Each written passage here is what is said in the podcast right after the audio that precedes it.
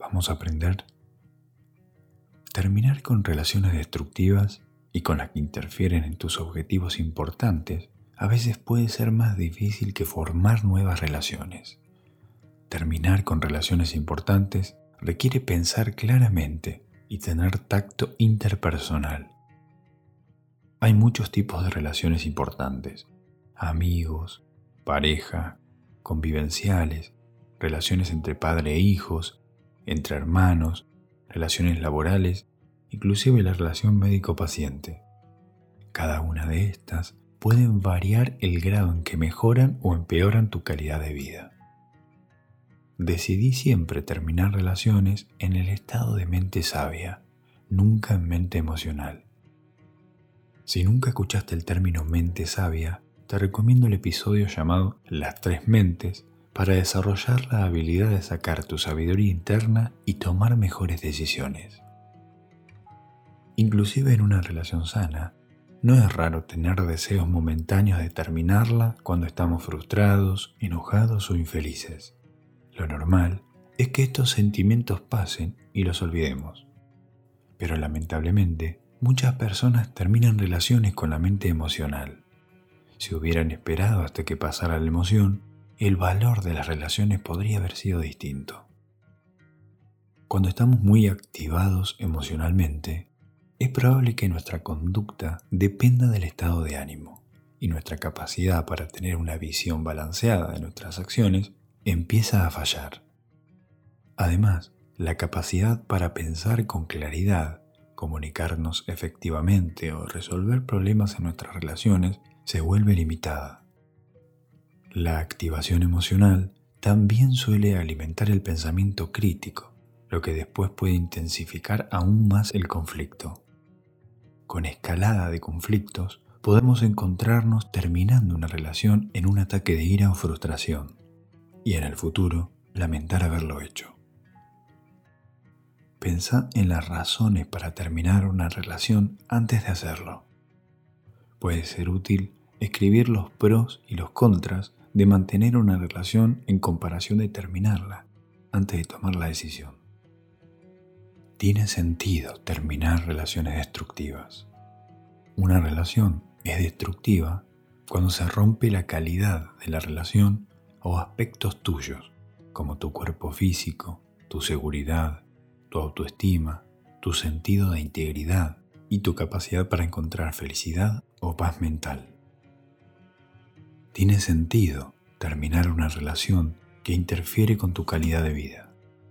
Una relación interfiere con tu calidad de vida cuando bloquea o dificulta que alcances objetivos que son importantes para vos. Tu capacidad para disfrutar la vida, hacer cosas que te gustan, tus relaciones con otras personas o el bienestar de aquellos a quienes amás. Es importante diferenciar entre la culpa justificada e injustificada para decidir terminar una relación. Decimos que la culpa es justificada cuando una acción hecha a propósito rompe nuestros valores morales. La culpa injustificada es cuando uno se siente culpable por algo que no rompe nuestros valores morales. Aparece cuando prestamos atención a lo que creemos que pensarán los demás más que a lo que nosotros pensamos. La decisión sobre cómo terminar la relación dependerá del tipo de relación que tengas el tiempo que haya durado y el grado de intimidad con esa persona. Si decidiste terminar la relación por escrito, por una carta de renuncia al trabajo o por WhatsApp con un amigo de otra ciudad, escribir lo que querés decir y cómo querés explicar tu decisión puede ser útil. Podés pedirle a alguien de confianza que lea lo que vas a decir antes de mandarlo. Es muy fácil que se filtren comentarios críticos o insensibles. Un segundo lector quizá puede haber eso por vos para corregirlo.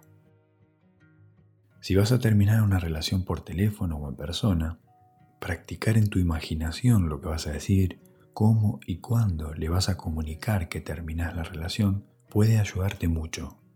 Podés practicar frente al espejo diciendo lo que querés decir. También es útil practicar con un amigo cercano para tener comentarios sobre cómo suena desde el otro lado. Para tener más solidez y firmeza en tu decisión, te voy a dar una serie de pasos que te pueden ayudar en la forma de encarar una conversación para terminar una relación.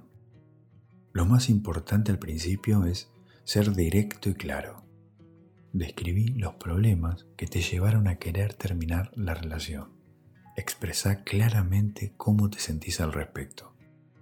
Conoce y defendé tus deseos siempre respetando a la otra persona, afirmando que ahora querés terminar la relación. Pedile a la otra persona que confirme que entiende que la relación se terminó y si es posible, reforzá diciéndole por qué terminar la relación es bueno para los dos. Mantén tu posición y mostrate con convicción. Si te sentís con completa seguridad de querer terminar la relación, es importante no ceder a los pedidos para seguir, pero ten cuidado de no ir a los extremos, a menos que quieras terminar todo contacto con esa persona. Por ejemplo, si querés divorciarte, terminar una relación sexual o mudarte de un lugar que compartís con un compañero de cuarto, es posible que quieras seguir teniendo una relación de amistad. Es importante ser amable. Inhibir ataques, amenazas y juicios tuyos pueden ser útil para suavizar el final de la relación.